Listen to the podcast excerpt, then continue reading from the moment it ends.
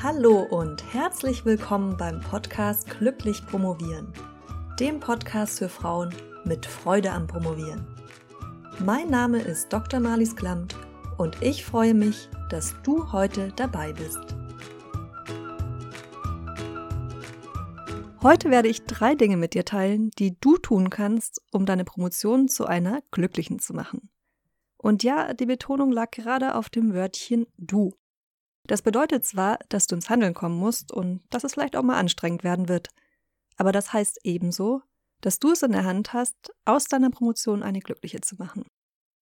Und ja, ich weiß, dass die äußeren Umstände einem das manchmal richtig schwer machen. Und dass du natürlich nicht auf alle Komponenten deiner Promotion einen Einfluss hast. Aber umso wichtiger ist es, dass wir heute den Fokus darauf lenken, worauf du Einfluss hast und was du selbst tun kannst, um glücklich zu promovieren. Ich habe für dich drei Bausteine zusammengestellt, mit deren Hilfe wir das schaffen. Der erste Baustein ist, kontrolliere dein Promotionsmonster. Um dein Monster unter Kontrolle zu halten, ist es wichtig, dass du den Überblick behältst. Und das schaffst du unter anderem, indem du dir den Plan machst und damit einem möglichen Kontrollverlust direkt vorbeugst. Denn oft setzt ja das Gefühl, dass einem alles zu viel wird und über den Kopf wächst, genau dann ein, wenn man die Kontrolle verliert. Lass uns also dafür sorgen, dass du das Steuer in der Hand behältst. In den allermeisten Fällen ist es ja so, dass die Dissertation das erste Projekt in dieser Größenordnung ist.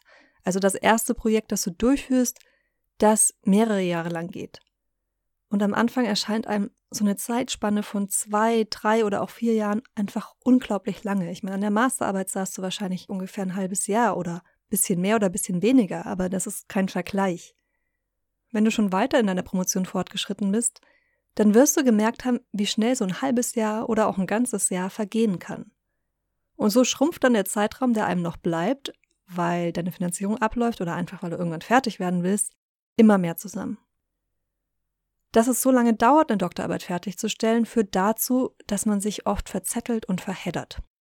Und gerade bei Individualpromotion ist diese Gefahr besonders groß. Deshalb ist es so wichtig, dass du ein Exposé hast und einen Arbeits- und Zeitplan. Lass mich mal eine kleine Metapher verwenden, um zu veranschaulichen, wieso Exposé und Zeitplan so wichtig sind. Lass uns die Promotion als Expedition durch die Wildnis vorstellen also als eine Reise durch unbekanntes Gebiet, das zumindest auf vielen Teilen der Strecke noch recht wild und unwirtlich ist. Und ich denke, du wirst mir zustimmen, dass man sich auf so eine Expedition besser ziemlich gut vorbereiten sollte. Du weißt, dass du mehrere Jahre unterwegs sein wirst, um dieses Gebiet zu durchqueren, das da auf deiner Landkarte noch als graues Niemandsland verzeichnet ist. Was du auf jeden Fall mitnehmen solltest auf diese Reise, ist ein Kompass denn ohne den wirst du kaum dort ankommen, wo du dir vorgenommen hast anzukommen. In Bezug auf die Doktorarbeit ist dein Kompass dein Exposé. Denn das Exposé zeigt dir, wo es inhaltlich hingehen soll. Und immer wenn du ins Grübeln kommst, ob du gerade noch auf der richtigen Spur bist oder nicht, dann kannst du dein Exposé zur Hilfe nehmen. Natürlich ist das Exposé nicht in Stein gemeißelt, und wenn deine Arbeit sich inhaltlich weiterentwickelt, dann kann es gut sein, dass das Exposé aus deiner Anfangszeit nicht mehr ganz mit deinem aktuellen Vorhaben übereinstimmt. Dann passt du es an. Das heißt, du adjustierst den Kompass etwas nach, damit du trotzdem noch bei deinem nun neuen Ziel ankommst. Und es ist relativ wahrscheinlich, dass dieses neue Ziel auch nicht völlig irgendwo anders liegen wird wie das alte Ziel, sondern eher irgendwo in der Nähe. Außer du hast jetzt dein Thema wirklich von Grund auf geändert, aber dann würdest du auch ein neues Exposé schreiben und das Problem hätte sich damit eh erledigt. Was du ebenso für deine Expedition Doktorarbeit brauchst, ist ein Plan. Denn ohne Plan wirst du dir deine Ressourcen nicht richtig einteilen können. Und mit Ressourcen meine ich zum Beispiel sowas wie die finanziellen Mittel, die dir für deine Promotionszeit zur Verfügung stehen. Bei deiner Expedition durch die Wildnis willst du ja auch nicht, dass dir irgendwo auf halber Strecke das Essen ausgeht, sondern du willst, dass es reicht, bis du am Ziel angekommen ist. Und dafür ist also der Plan da. Mit einem Blick auf deinen Zeitplan kannst du feststellen, ob du rechtzeitig dort bist, wo du auf dem Weg zum Ziel sein solltest. Es kann durchaus sein, dass du mal für eine Teilstrecke länger brauchst als geplant. Vielleicht ist sie schwieriger, vielleicht ist sie anstrengender, als du vermutet hattest. Dann kannst du versuchen, die Zeit bei der nächsten Teilstrecke einzusparen. Oder aber du beschließt, dass du in Kauf nimmst, dass du erst später ankommst. Dann musst du aber deine Ressourcen entsprechend neu verteilen und nochmal, um beim Beispiel Geld zu bleiben, eine neue Finanzierungsquelle auftun für diese Zeit, die du länger brauchst, oder aber jetzt schon Geld zurücklegen, um sie zu überbrücken. Falls du noch kein Exposé hast, dann empfehle ich dir, dir die Episode 3, 5 Schritte zum Exposé anzuhören. Und falls du noch keinen Arbeits- und Zeitplan hast oder deinen nochmal grundlegend überarbeiten willst, dann kann ich dir nur wärmstens ans Herz legen, dir auf meiner Webseite promotionsheldin.de die umfangreiche und kostenlose Schritt-für-Schritt-Anleitung für den Arbeits- und Zeitplan zu holen. In Episode 15 habe ich auch darüber gesprochen, wie man einen Arbeits- und Zeitplan erstellt, aber ich rate dir wirklich, dir die Anleitung anzuschauen, weil du zum Beispiel in der auch Mustervorlagen findest. Kommen wir zum zweiten Baustein für eine glückliche Promotion. Der zweite Baustein ist, Verantwortung zu übernehmen. Und zwar für so viele Aspekte deines Lebens bzw. deiner Promotion wie möglich. Wenn dir jetzt direkt ein Ja, aber auf der Zunge liegt, mit dem du mir erklären willst, wofür du alles nicht verantwortlich bist bzw. worauf du überhaupt keinen Einfluss hast, dann bitte ich dich, dieses Ja, aber erst einmal herunterzuschlucken und stattdessen nach Gründen zu suchen, wieso du doch eine Möglichkeit hast, die Situation oder Person, egal an was du gerade gedacht hast, zu beeinflussen. Natürlich weiß ich auch, dass es Dinge gibt, die außerhalb deines Einflussbereichs liegen. Das steht außer Frage. Aber wir haben Einfluss auf mehr, als wir uns oft zugestehen wollen. Und häufig ist der Impuls, direkt die Verantwortung an jemand anderen oder die Umstände abzugeben, viel größer als das Bedürfnis und das Verlangen, die komplette Verantwortung für uns zu übernehmen. Und das halte ich für fatal, denn es bedeutet, dass du die Gestaltungsmöglichkeiten, die du hast, ignorierst und nicht so weit ausnutzt und ausreizt, wie es ginge. Aber wir wollen hier ja deine Promotionszeit so gestalten, dass sie glücklich ist und das ist einfach viel förderlicher, wenn du dich verantwortlich fühlst und entsprechend verhältst und dich nicht vorwiegend in der Opferrolle siehst. Eigenverantwortung zu übernehmen für dich und für deine Promotion bedeutet für mich auch, dass du dich um dich und deinen Körper kümmerst. Vor allem der Rücken und Nacken ist anfällig für Verspannung, weil wir einfach so viel Zeit am Schreibtisch verbringen und eine Verspannung kann halt leider auch irgendwann mal in einem Bandscheibenvorfall enden. Achte also auf deine Haltung am Schreibtisch und mache Sport und bewege dich. Zum Bereich Körper gehört für mich übrigens auch die Ernährung. Wenn du über einen langen Zeitraum nur Müll in dich hineinstopfst, dann kannst du nicht erwarten, dass dein Körper dir das mit Gesundheit und Energiegeladenheit dankt. Eigenverantwortung bedeutet für mich zudem, dich um deine mentalen Befindlichkeiten zu kümmern. Das heißt, dass du nicht einfach alle deine sozialen Kontakte abbrichst und auch ganz wichtig, dass du Pausen machst, wenn du sie brauchst. Und wie gesagt, ganz klar, während der Promotion werden auch Probleme auftauchen, für die du nicht verantwortlich bist. Und ich will auch nicht, das ist mir wichtig nochmal zu betonen, dass du Verantwortung mit Schuld verwechselst und denkst, dass du an allem schuld bist, was an Schwierigkeiten auftaucht. Das bist du nicht.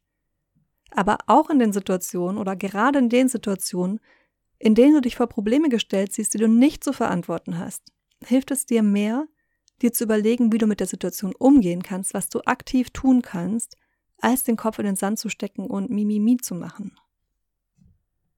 Viel zu oft legen wir einfach leider den Fokus auf das, was wir nicht ändern können und fühlen uns deshalb ohnmächtig.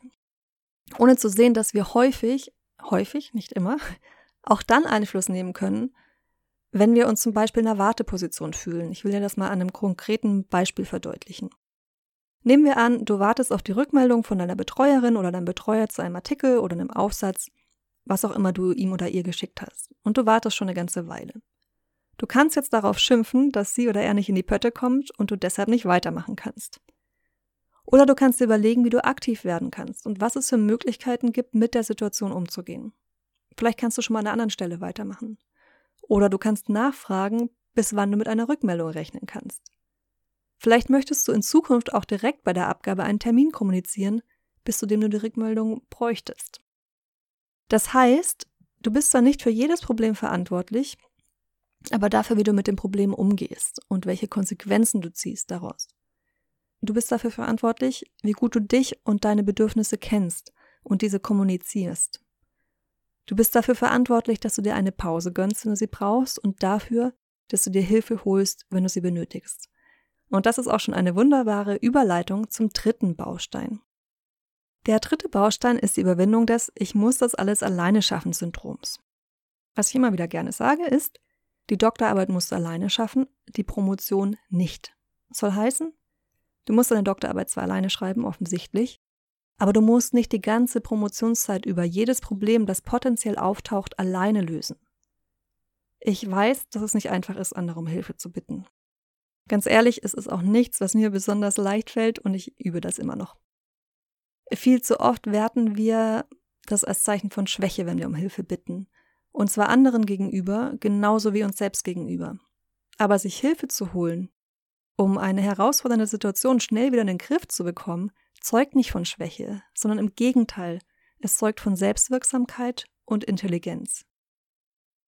Oft trauen wir uns auch deshalb nicht um Hilfe zu bitten, weil wir denken, dass wir die Einzigen wären mit diesem Problem und alle anderen ihre Dissertation und ihr Leben im Allgemeinen viel besser im Griff hätten.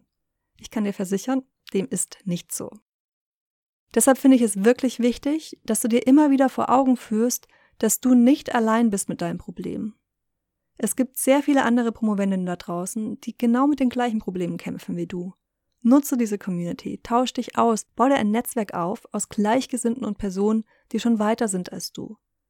Wenn du nicht weißt, wie du das anfangen sollst, dann hör dir Episode 29 an, da gebe ich dir jede Menge Tipps, wie du Netzwerken lernen kannst. Sorge dafür, dass du Bescheid weißt, wo du dir Hilfe holen kannst, wenn du sie brauchst. Viele Unis bieten zum Beispiel Mentoring-Programme an oder die Möglichkeit, Coaching in Anspruch zu nehmen oder auch Coaching zu finanzieren. Das heißt, kenn die Anlaufstellen deiner Uni. Dazu gehört zum Beispiel auch das Gleichstellungsbüro, die psychosoziale Beratungsstelle oder fachübergreifende oder auch fachspezifische Zentren für Doktorandinnen und Doktoranden. Trau dich, auch deine Betreuerin oder deinen Betreuer anzusprechen, wenn du Probleme hast. Und last but not least kannst du dich natürlich mit mir oder einem anderen Promotionscoach in einem 1 zu 1 Gespräch an deinen ganz spezifischen Herausforderungen arbeiten. Das waren die drei Bausteine für eine glückliche Promotion, die ich nochmal gerne für dich zusammenfasse. Kontrolliere das Promotionsmonster, indem du dank Exposé und Zeitplan den Überblick behältst. Übernimm die volle Verantwortung für deine Promotion und hole dir Hilfe, wenn du sie benötigst. Die heutige Podcast-Folge beruht übrigens auf einem Vortrag, beziehungsweise genauer gesagt auf einem Teil eines Vortrags, den ich vor ein paar Monaten vor einer Gruppe von Promovendinnen und Promoventen gehalten habe. Ich habe meine Überlegung von damals für dich angepasst und ziemlich ausgiebig ergänzt und hoffe, dass du genau wie die Promovendin bei der Veranstaltung einige Tipps für dich mitnehmen kannst. Wenn dir dieser Podcast gefällt, dann bewerte ihn doch bitte mit 5 Sternen und empfehle ihn gerne an alle weiter, denen er ebenso gefallen und weiterhelfen könnte. Die Podcast-Episoden, die ich dir heute empfohlen habe, findest du wie immer auch in den Shownotes verlinkt. Vielen Dank fürs Zuhören und vielen Dank, dass du mir deine Zeit geschenkt hast. Wir hören uns dann wieder nächste Woche. Bis dahin, glückliches Promovieren dank Überblick, Eigenverantwortung und Hilfe von außen. Deine Malis.